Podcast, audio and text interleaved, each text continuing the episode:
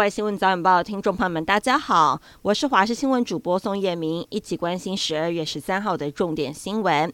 港星周海媚前天在中国社群平台被传出死讯，当时周海媚的坚持好友还一度出来澄清周海媚还活着，没想到时隔一天，就在昨天的晚上，周海媚工作室在社群平台证实，周海媚因病医治无效，在十二月十一号离开人世，享年五十七岁。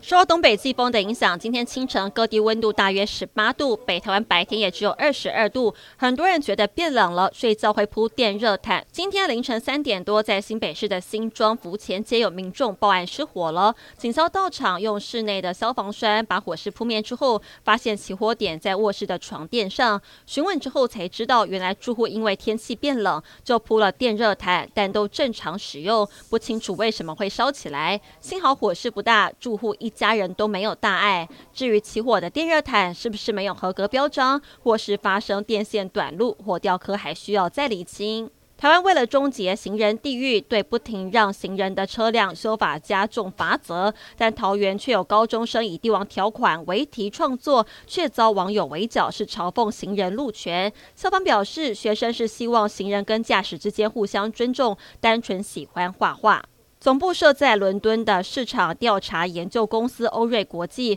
公布，二零二三年全球百大旅游城市，其中巴黎再度蝉联榜首，台北则是排名第二十八名，是唯一上榜的台湾城市。台北较去年的第四十八名进步了二十名。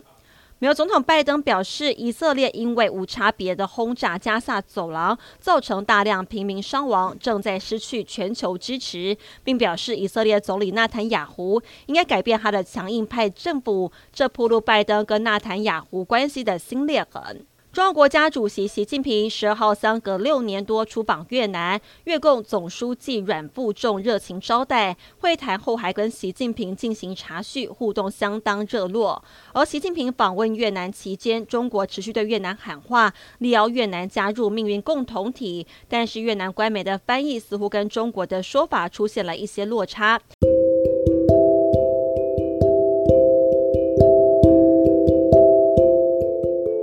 新闻内容非常感谢您的收听，我们再会。